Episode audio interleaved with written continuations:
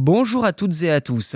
Depuis la mise en place du règlement général sur la protection des données, le fameux RGPD en 2018, les sites que vous consultez ont l'obligation de faire preuve de transparence quant à la gestion et le traitement des données personnelles qu'ils collectent.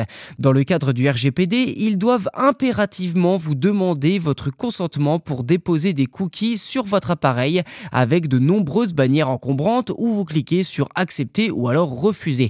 Mais le système est assez fastidieux au quotidien avez pu le remarquer. En effet, pour chaque nouveau site consulté, il est nécessaire de répéter l'opération sur votre machine, à la fois cliquer sur accepter ou refuser. C'est donc pour soulager les internautes que Firefox pourrait bientôt proposer une nouvelle option qui permettrait de réduire les bannières de cookies en refusant automatiquement les demandes de dépôt.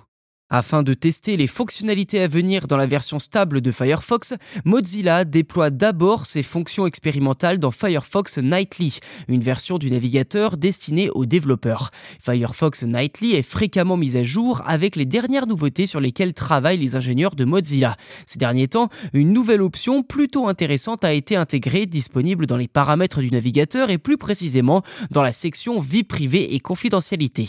Elle est identifiée sous le nom de réduction des bannières de cookies et sa fonction est très claire comme l'indique la description que je cite. Nightly essaie automatiquement de refuser les demandes de dépôt de cookies des bannières de cookies sur les sites compatibles. Fin de citation.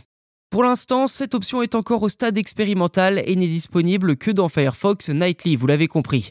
Il est donc probable qu'il faille attendre encore quelques mois pour que cette fonctionnalité soit intégrée dans la version stable de Firefox.